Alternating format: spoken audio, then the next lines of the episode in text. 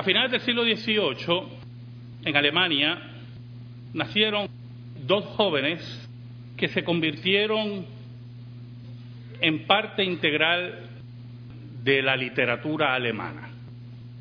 Los hermanos Grimm son conocidos por la búsqueda y el estudio de la mitología alemana y recoger diferentes cuentos del folclore alemán, del folclore europeo, de estudiar, de escribir. Escribieron diccionarios en alemán, las leyendas alemanas, la mitología alemana, cuentos para la infancia y para el hogar. Muchos de esos cuentos ustedes los han leído y son muy famosos. Hansel y Gretel, el gato con botas, pero hay uno en particular, un cuento en particular, el más famoso de ellos, Blancanieves y los siete enanitos. Una joya de la literatura folclórica alemana. Es interesante ver que los hermanos Grimm tomaron, recopilaron, elaboraron esos cuentos de la tradición oral en el área de Kassel, un pueblo de Alemania que en un tiempo se dice que fue independiente. Y lo interesante de todo esto, hermanos, es que parte de esos cuentos vienen del carácter hugonote, del carácter calvinista, de los calvinistas franceses, porque muchos de ellos huyeron al área de Kassel huyendo de la persecución francesa. Justamente se habla de familias y de una mujer en particular, hugonote, calvinista, que ayudó a los Green a recoger esos cuentos y darle ese énfasis, ese carácter hugonote y calvinista a los mismos. Y usted preguntará, si está atento a lo que le estoy diciendo, ¿qué cristiano, qué calvinista o hugonote tiene Blancanieve y los siete enanitos? Yo quiero que me acompañen al texto de la liturgia en Apocalipsis. Apocalipsis 22, los versículos del 17 al 20. Y, y vamos a ver, le he puesto de título a mi sermón, hay un rumor entre la fantasía y la verdad. ¿Saben algo? Jacob Green y Wilhelm Green eran profundos estudiosos de todo lo que acabo de mencionar. Pero Wilhelm, Wilhelm Grimm, era un profundo estudiante del Nuevo Testamento. Un profundo estudiante del griego koiné. Y ellos le dieron muchos matices bíblicos a sus cuentos. Matices que vamos a ver en esta tarde. Oramos. Señor, tú que controlas todas las cosas, vengo ante ti en el nombre de Jesucristo, el príncipe de paz. Pedimos perdón por nuestros pecados y te pedimos en esta hora, en ese nombre que es sobre todo nombre, que me escondas bajo la sombra de la cruz y que tú seas proclamado. Llega, Señor, a las necesidades de tu pueblo por tu palabra, en el poder del Espíritu Santo. Que tu palabra corra en medio de tu pueblo y como tú has prometido, no vuelva atrás vacía. Por Cristo Jesús. Amén. Y amén. Wilhelm Green tenía una autoridad en asuntos de hadas y de cuentos folclóricos, pero también era un sagaz estudiante del Nuevo Testamento. Lo leía en griego, lo estudiaba profundamente y subrayaba los pasajes que reflejaban los temas que él y su hermano querían enfatizar en estos cuentos infantiles. Blancanieves y los siete enanitos no son la excepción. Disney nos opaca la simbología cristiana en Blancanieves. ¿Saben? Había una vez un rey que tuvo una niña muy hermosa. Tenía el pelo azabache, la piel blanca como la nieve. Sus pómulos eran rosados. Su esposa murió y se volvió a casar. Se casó con una mujer que se volvió reina, una mujer vanidosa, egoísta, una mujer que solamente pensaba en ella. Tenía un espejo. Y así como el mundo hace, se paraba frente al espejo. Espejito, espejito. ¿Quién es el profesional más exitoso? Espejito, espejito. ¿Quién es el hombre más rico? Se adoraba. Era profundamente narcisista. Odiaba todo aquello que fuera competencia para ella. Un día, ella sabía que su espejo no le mentía y le preguntó, espejito, espejito, ¿quién es la más hermosa del reino? Y el espejo le contestó, la reina es hermosa en este lugar, pero la linda Blancanieves lo es mucho más. Dice el cuento original que ella tembló de odio, tembló profundamente contra Blancanieves, que en la interpretación del folclore alemán y de los hermanos Grimm significa el alma humana, el alma en búsqueda, esa alma humana que está en búsqueda de la espiritualidad y de Dios y que el mundo también odia y contrató un cazador. Y le pidió que llevara a la niña al bosque y la matara y le trajera el hígado y los pulmones como prueba de que la había matado. ¿Sabe algo, hermano? El llamado de Dios, el llamado de Dios en Apocalipsis se combina con el llamado de la iglesia a que Jesucristo vuelva. Es un juego de palabras sorprendente de la revelación de Apocalipsis. El versículo 17 dice, y el espíritu y la esposa dice, ven, ven. Y el que oye diga, ven. Es interesante, porque el único que puede oír el único que puede captar la voz del Espíritu es aquel que dice, como dice Isaías en los versículos que hemos leído, es aquel que pertenece al remanente de Dios, aquel que ha sido escogido para escuchar la voz del Espíritu. Y el que oye diga, ven. Y el que tiene sed, venga. Y el que quiera, tome del agua de la vida gratuitamente. Esa búsqueda continua, ese saciar la sed, esa sed que el mundo niega, que el mundo, emberezado en su espejito, no le importa a Dios.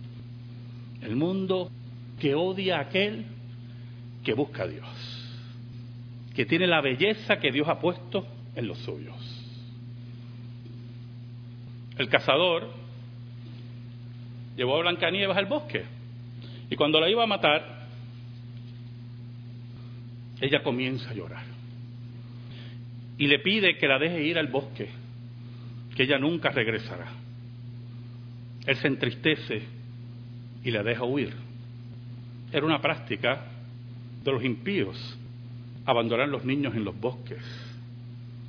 En Hansel y Gretel lo vemos también. Originalmente en el cuento, escuche bien, originalmente en el cuento era la madre la que abandonaba a los hijos. Pero era tan fuerte que los hermanos Green lo cambiaron a una madrastra y de ahí la fama de las madrastras, ¿verdad? Él la abandona. Es interesante el detalle, detalle muy importante, porque de momento apareció un cerdo. Escucha el simbolismo. Y el cazador lo mata, le saca los pulmones, le saca el hígado, lo, lo que quería la reina, y se lo lleva como prueba. Y dice el cuento que el cocinero preparó las entrañas del cerdo y ella pensando que era Blancanieves, se lo comió. Los hermanos Grimm siempre insistieron, escuche bien, que sus cuentos no eran para niños. Siempre. Que eran literatura para el pueblo. Eran gente profunda en su acercamiento crítico. El mundo odia a la iglesia y si fuera posible, se la comería. Se la comería. La niña sigue en el bosque y encuentra un lugar donde todo es pequeñito. Las mesas, las sillas, la comida. Y la niña se siente a salvo en ese lugar pequeñito. Y toma de lo que hay de la mesa, escuche lo que hay en la mesa, pan y vino. Y la salva de su hambre. Y se siente segura. El lugar posiblemente no es el palacio en que vivía, pero es el lugar seguro. Y dice el cuento originalmente que ella se duerme en la única cama que pudo caber. Usted sabe que uno de los enanos era un poquito más alto y se encomendó a Dios. El versículo 18 dice, yo testifico a todo aquel que oye las palabras de la profecía de este libro. Si alguno añadiera estas cosas, Dios traerá sobre él las plagas que están escritas en este libro. El Dios que nosotros servimos el Dios que controla todas las cosas es el Dios que no permite añadiduras de nadie. Diciéndole a Él que está incompleto, que se equivocó, que le faltó algo, hasta que llegué yo. Su palabra eterna no necesita añadiduras, sus enseñanzas no necesitan otra revelación. Blancanieves no necesitaba más nada que la seguridad de un hogar. Cuando llegan los enanos, se dan cuenta que algo había ocurrido. Alguien tocó mi comida, alguien tocó mi tenedor, alguien tocó mi plato, alguien tocó mi silla. Y cuando van, ven a la niña se quedan sorprendidos. Pero es interesante porque los siete enanos tenían siete velas. Representan a la iglesia.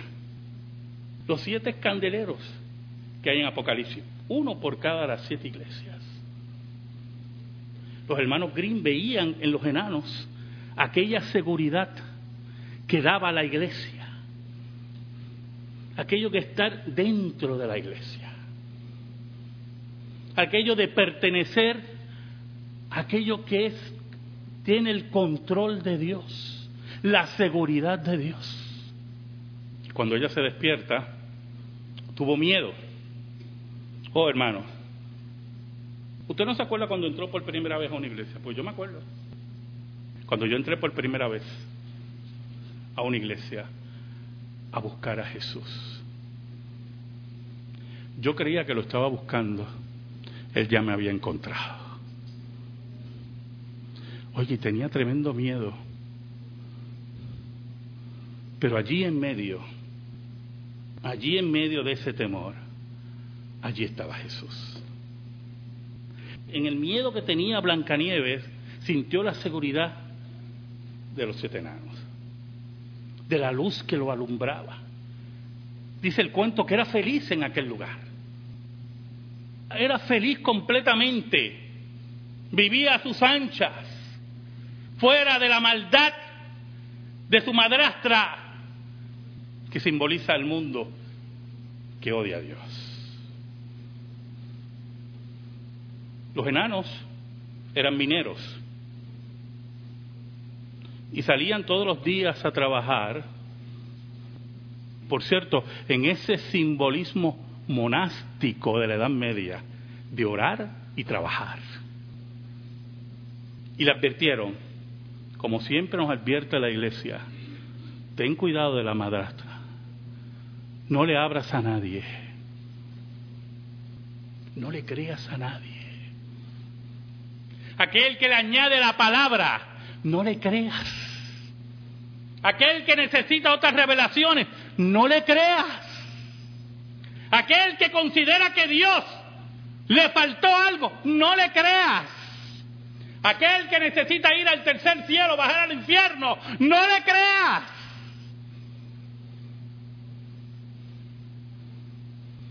El cuento nos habla de tres tentaciones contra Blancanieves. ¿Se acuerda de las tres tentaciones a Cristo? Tres tentaciones. La madrastra se paró frente al espejo. Estaba segura.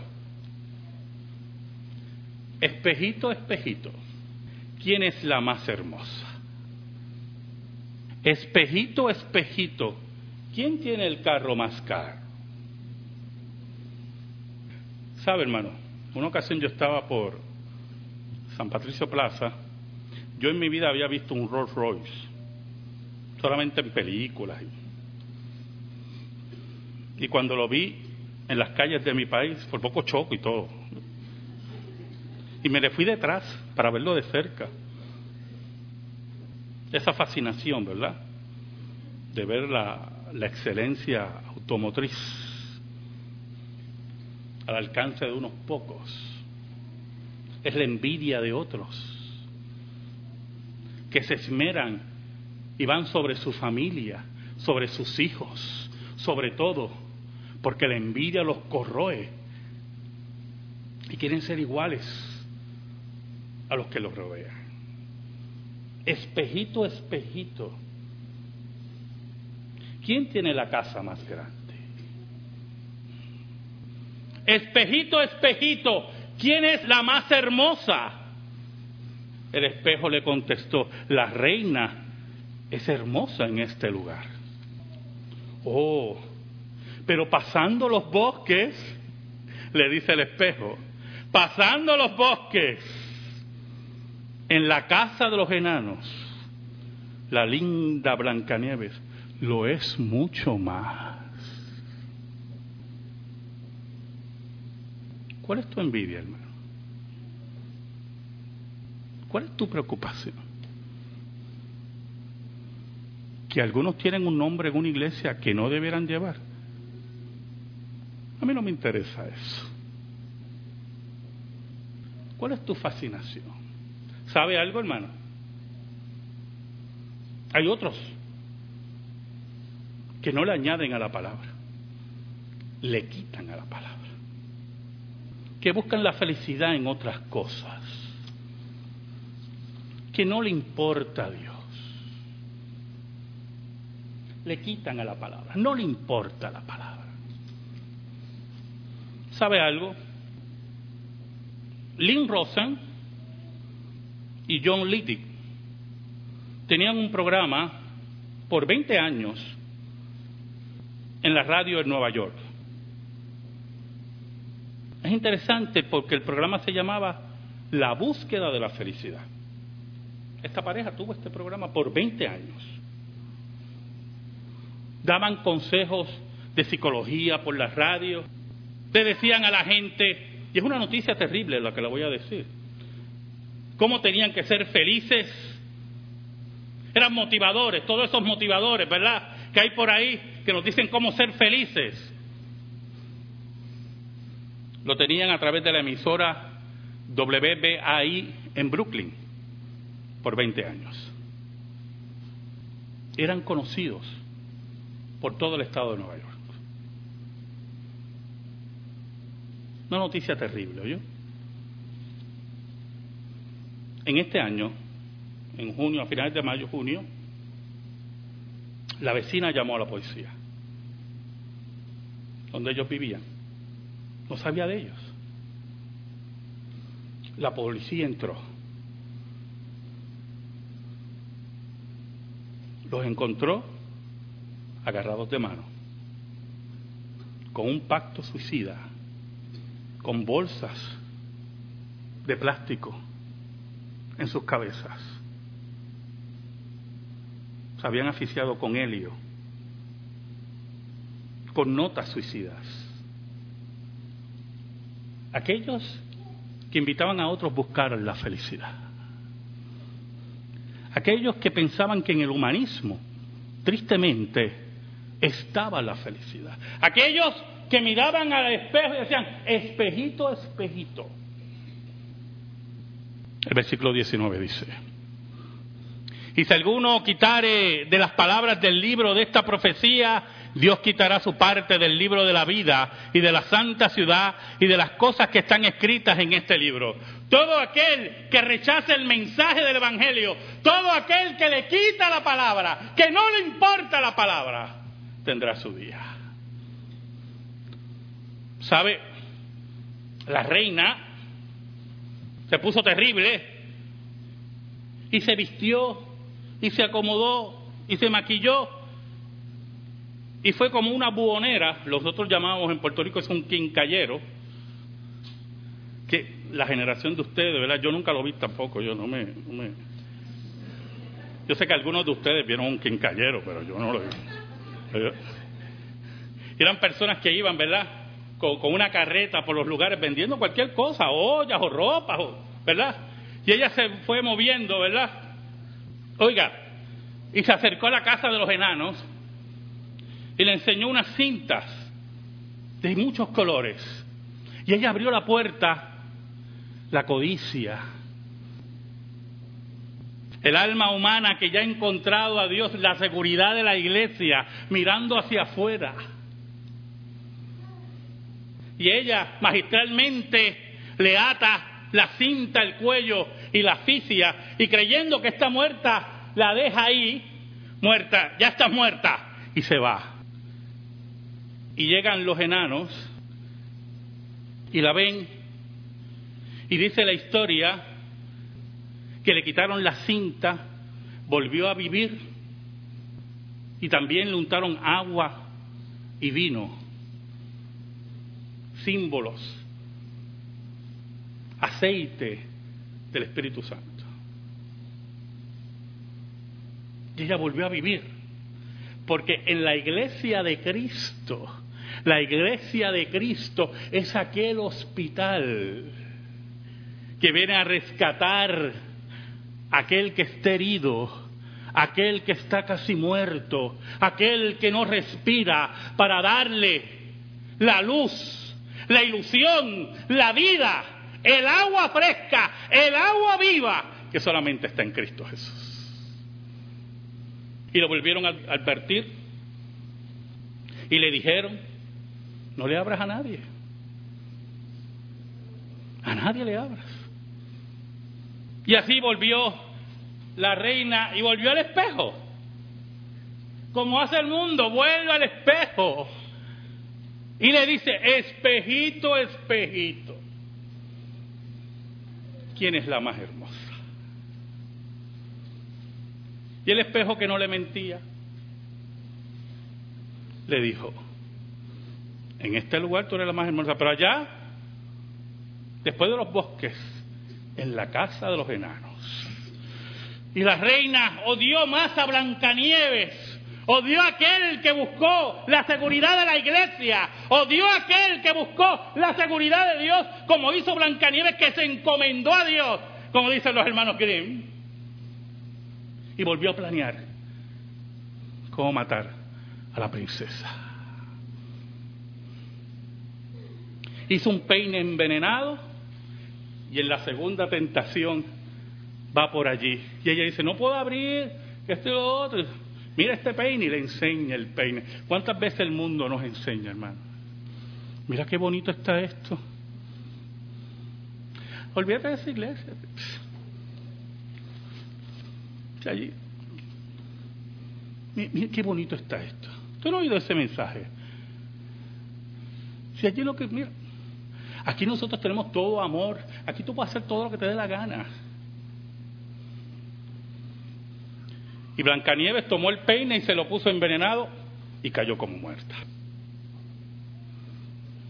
Cuando los enanos llegaron, allí estaba muerta. Y desesperados nuevamente usaron sus ungüentos y le quitan el peine y ella vuelve a revivir. Y ellos vuelven a amonestarlo. Oye, hermano, yo leí el cuento de nuevo y me veía y los veía a ustedes. No sé por qué Y los enanos, como la iglesia, lo vuelve a amonestar. No le abras la puerta, lo que ella quiere matarte. Y yo, sí, sí, es verdad, es verdad, es verdad. Me acordaba de, de algunos de ustedes también. Qué grande es el amor de Dios, hermano. ¿Cuántas veces le fallamos a Dios? Y Él nos vuelve a recibir en sus brazos. ¿Cuánto nos ama? La reina volvió al palacio, segura que había matado a Blancanieves. Y se para en el espejo y dice, espejito, espejito. ¿Quién tiene más dinero en el banco? Espejito, espejito. ¿Quién tiene más mujeres que yo? El espejo. De verdad la reina es bella en este lugar. Pero allá, después del bosque, en la casa de los enanos, Blancanieves es la más hermosa.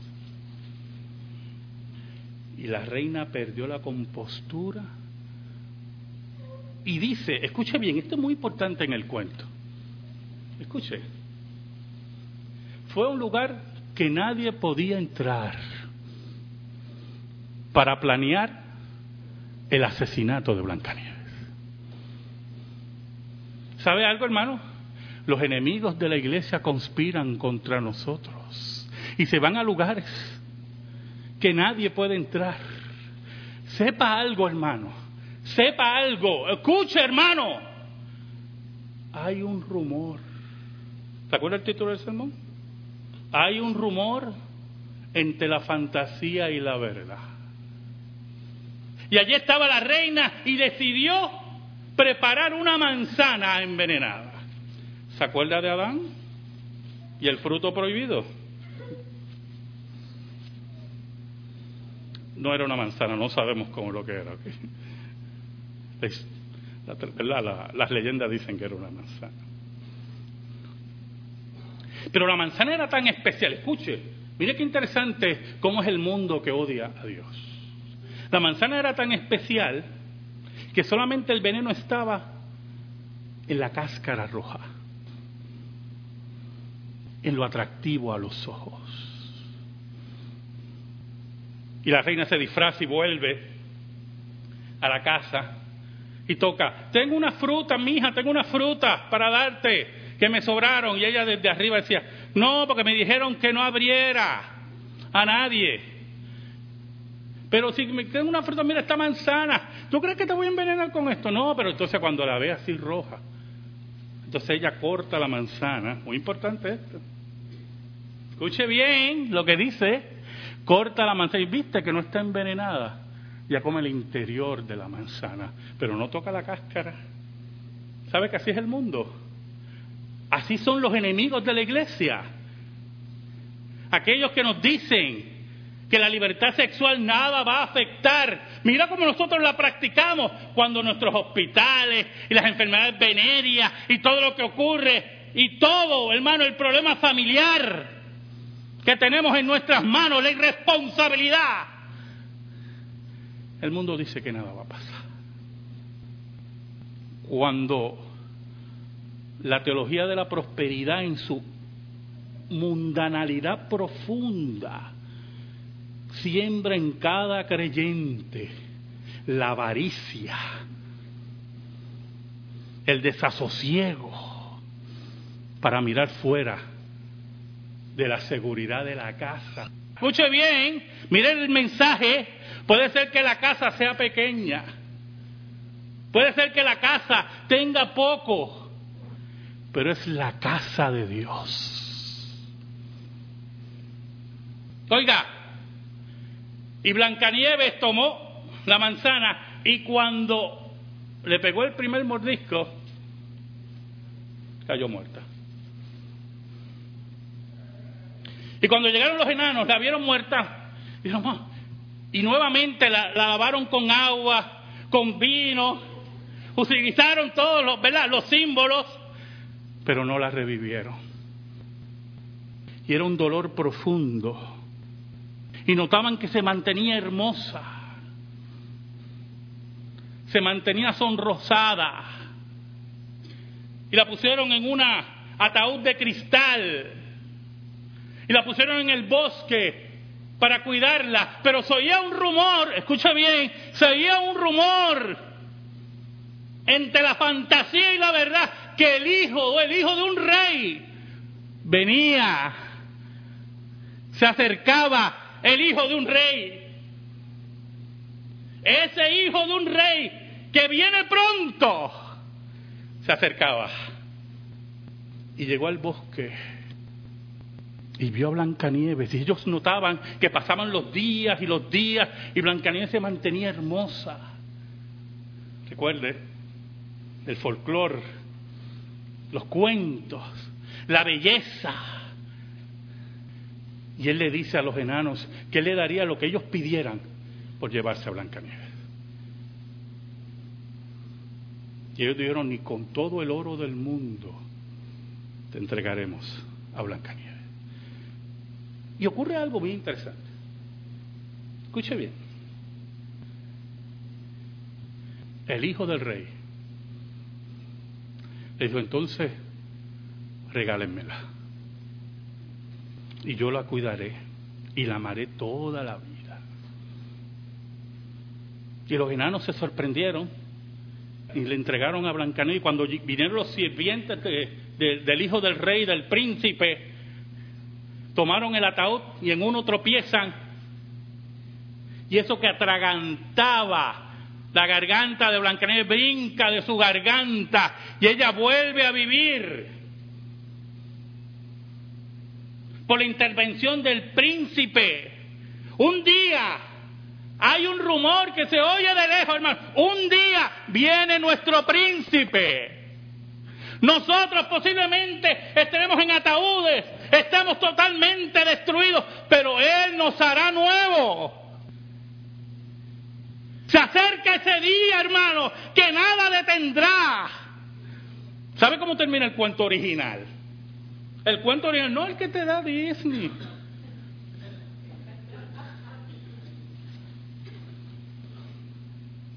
Atrapan a la reina, le ponen unos zapatos de hierro y queman los zapatos. Y ella empieza a brincar y muere quemada. ¿Sabe lo que simboliza eso, verdad? Un día Jesucristo volverá al planeta Tierra. todas las brujas que hay allá afuera y todos los espejitos, espejito, espejito, tendrán su día. Dice la Biblia que Cristo pondrá a todos sus enemigos como estrado de sus pies. En ese día, hermano, como dice Apocalipsis, en ese versículo tremendo. Oiga, qué cosa tremenda. El que da testimonio de estas cosas dice, ciertamente vengo en breve. Amén. Sí, ven Señor Jesús. Se oye un rumor entre la fantasía y la verdad. Ese día, hermano, como dicen los hermanos Grimm, con la esperanza que los hermanos Grimm plasmaron en Blancanieves, llegará nuestro príncipe de paz. Ese día ya no va a haber más dolor ni más tristeza. Ese día lo que nos atraganta la vida será removido. En ese día glorioso, hermano, que el príncipe de paz llegará a nuestras vidas. Dice la Biblia que vamos a resplandecer como el sol. Él te dice, ven, ven y bebe del agua gratuitamente, del agua de vida. Amén. Gracias te damos, Señor. Gracias te damos por tu palabra eterna. Atesórala en nuestra vida y en nuestro corazón. En el nombre de Jesús. Amén. Y amén. Estamos en silencio, hermanos.